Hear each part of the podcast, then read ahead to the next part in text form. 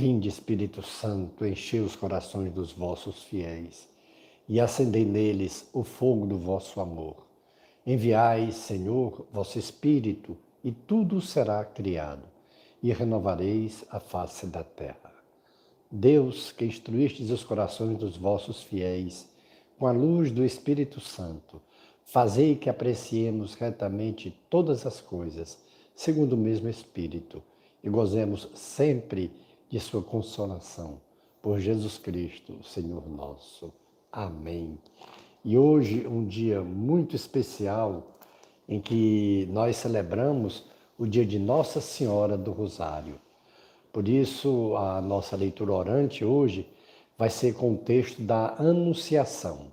Lucas 1, de 26 a 38.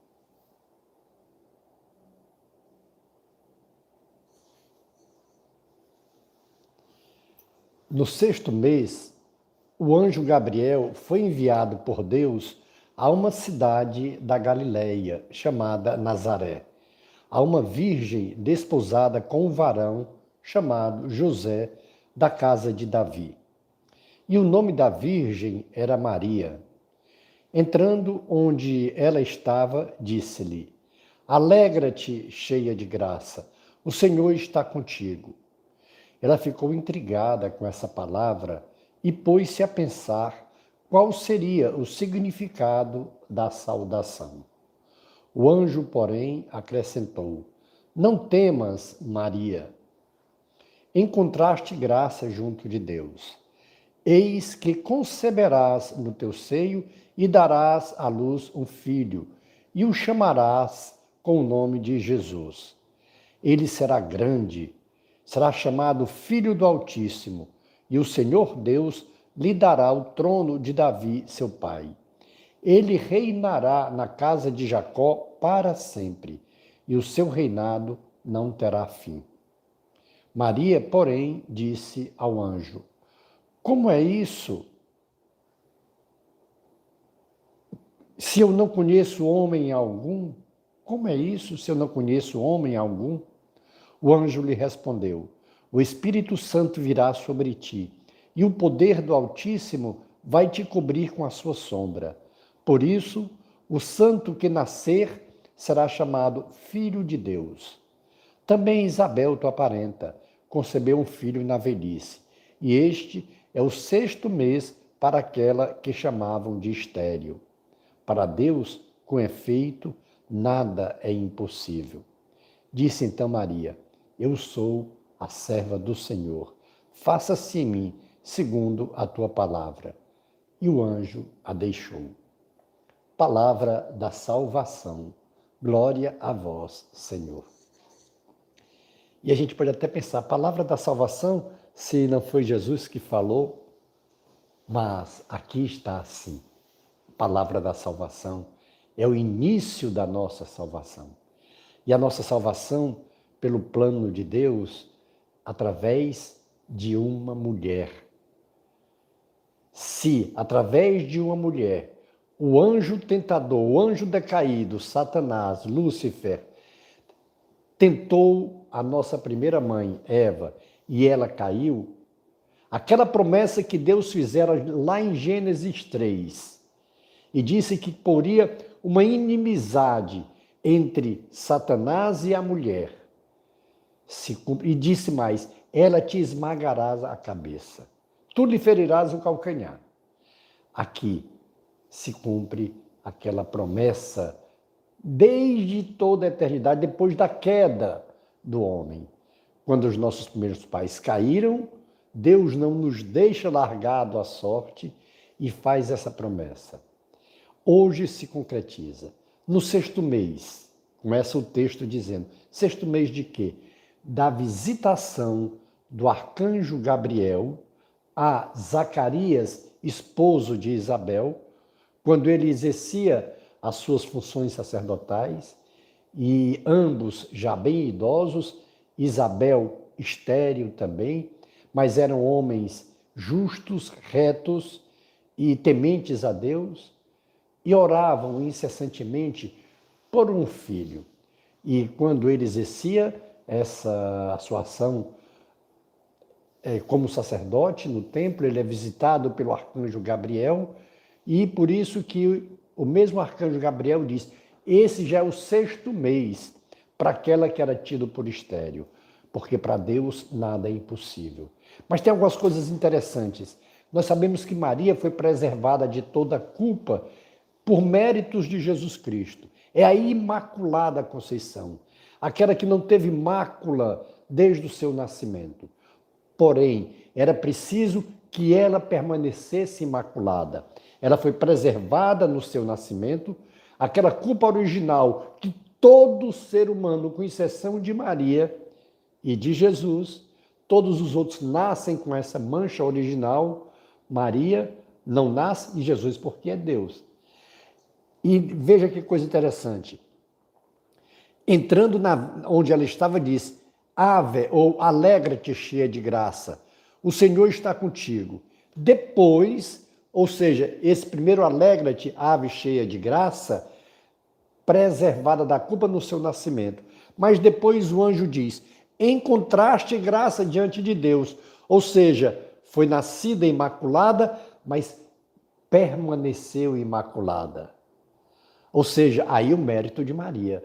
O mérito por Jesus Cristo, que ela é preservada de toda culpa, mas ela se conservou imaculada.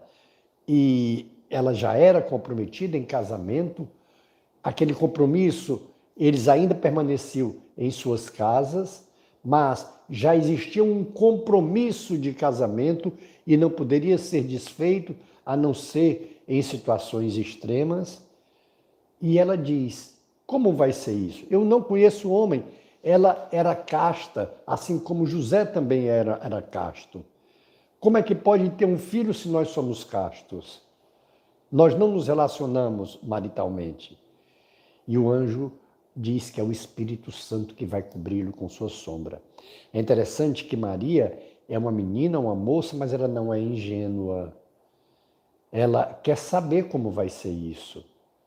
Ela quer dar o seu sim consciente. Ela é reta, ela é pura, ela é casta, ela é santa. Mas justamente por isso, ela quer saber como é. Ela não está contestando o anjo, mas ela quer resposta. Ela quer esclarecimento. Como vai ser isso? E o anjo diz: é o Espírito Santo que virá sobre ti. É ele que vai fecundar o Filho de Deus a ti. E outra coisa interessante, ele reinará para sempre. Diz que é da descendência de Davi, como a promessa tinha desde Jacó também, mas o seu reinado não terá fim. O reinado de Davi teve fim, de Salomão teve fim, de todos os outros reis teve fim. Mas o de Jesus, esse é um reinado que não tem fim. Maria, ela com certeza, ela pensa no seu noivo José, apaixonada por José. José, por sua vez, apaixonado também por ela, não está participando desse projeto aqui, virá participar depois, quando o anjo também vai visitá-lo em sonho, para ele se tranquilizar, para dizer que aquela obra da gravidez de Maria é obra do Espírito Santo, mas naquele momento Maria ela está entre o projeto dela com José, projetos válidos, lícitos, honestos, de se unirem e terem muitos filhos ou de renunciar àquele projeto que ela tem em favor do convite que o anjo faz em nome de Deus para que ela diga esse sim. E assim o Filho de Deus, o Filho do Altíssimo, o próprio Deus, possa tomar uma forma humana, possa se encarnar. Não foi fácil para Maria esse sim. Ela cheia de graça, sim, preservada da culpa e permaneceu sem culpa, mas ela tinha um projeto válido, ela tinha um projeto honesto e o um projeto para continuar aquele primeiro projeto inicial de Deus, que é a constituição da família. Foi a primeira obra constituída por Deus na criação, foi a da família, do ser humano, a família. Maria e José tinham esse projeto. válido, como eu disse, lícito. Só que diante do projeto pessoal e o projeto de Deus, ela abre mão do seu projeto pessoal e diz sim ao anjo. Ela sabe que terá consequências, mas como foi o anjo que a visitou em nome de Deus, ela deixa para Deus aquele problema que é dela. Vai aparecer grávida sem ter se casado. Mas ela disse sim. E aquele sim mudou a humanidade. E aquele sim foi possível que Jesus tomasse uma forma humana, fosse homem com duas naturezas, a natureza divina fecundado em Maria pelo Espírito Santo. Vale a pena nós refletirmos e assim como Maria, refletirmos e trazer para nós, assim como Maria, por um bem maior, abriu mão de um bem pessoal seu, que era a constituição de uma vida familiar, uma vida conjugal, marital com José, e pensando em ter muitos filhos, ela abriu mão em função do bem da humanidade. E graças a esse sim de Maria, o fiat de Maria, faça-se em mim segundo a tua palavra, assim também nós precisamos, para a nossa felicidade plena, porque aquela, aquele sim de Maria foi não só a sua felicidade plena, como também a de José e da humanidade toda. Aquele sim de Maria, ele trouxe, ele possibilitou a salvação de toda a humanidade, dos que viveram antes, dos que viviam na época e dos que virão a viver, vivem hoje e que virão a viver ainda. Porque a salvação de Jesus é uma salvação universal. Por isso que, com o sim de Maria, Jesus pôde se fazer como um de nós, se fazer homem. E qual o sim que Deus espera de você hoje, de mim? O que é que o Senhor nos convida a viver? Como o Senhor nos convida a viver? Olhando para o próximo mais do que para nós mesmos a felicidade plena, Maria nos ensina hoje, nossa mãezinha querida nos ensina hoje, que a felicidade plena está em fazer a vontade de Deus. Portanto, vale a pena todas as nossas decisões, antes de fecharmos a decisão, devemos ouvir ao Senhor, estar em oração. Ontem, na nossa oração, na nossa leitura orante, nós vimos que o Senhor nos ensinou com o Pai Nosso, aquela era oração pessoal. O Senhor nos ensina na oração pessoal fazer com que façamos a vontade de Deus. Maria hoje nos ensina. Jesus nos, nos ensinava ontem a saber que nós temos Deus como Pai, falar com Ele como nosso Pai. Somos seus filhos. E Maria hoje nos ensina com o seu sim a, como filhos de Deus, sermos submissos à vontade do Pai, à vontade de Deus. E aí será a nossa felicidade. Vale a pena, portanto, antes de toda e qualquer decisão na nossa vida, no dia a dia, nós ouvirmos a Deus. O que, que Ele quer de nós e através de nós. Porque aí está a felicidade plena nas nossas vidas.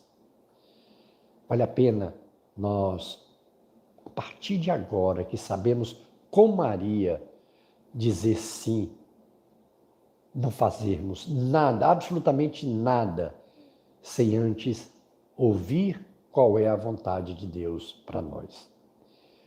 Vamos fazer uma pausa agora para que a gente possa ouvir e depois o terceiro passo é esse: fazer a nossa resposta, o nosso compromisso de sempre dizer sim à vontade de Deus. Dê uma pausa agora na sua oração.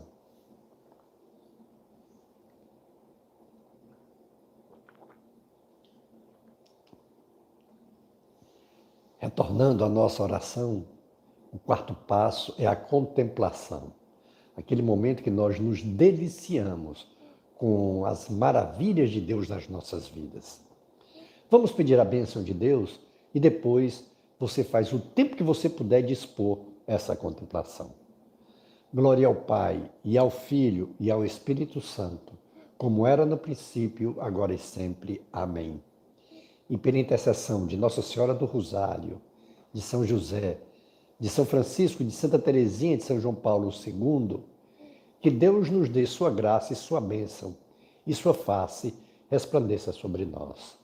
Abençoe-nos, o Deus Todo-Poderoso, o Pai e o Filho e o Espírito Santo. Amém. Face de Cristo, resplandecei em nós.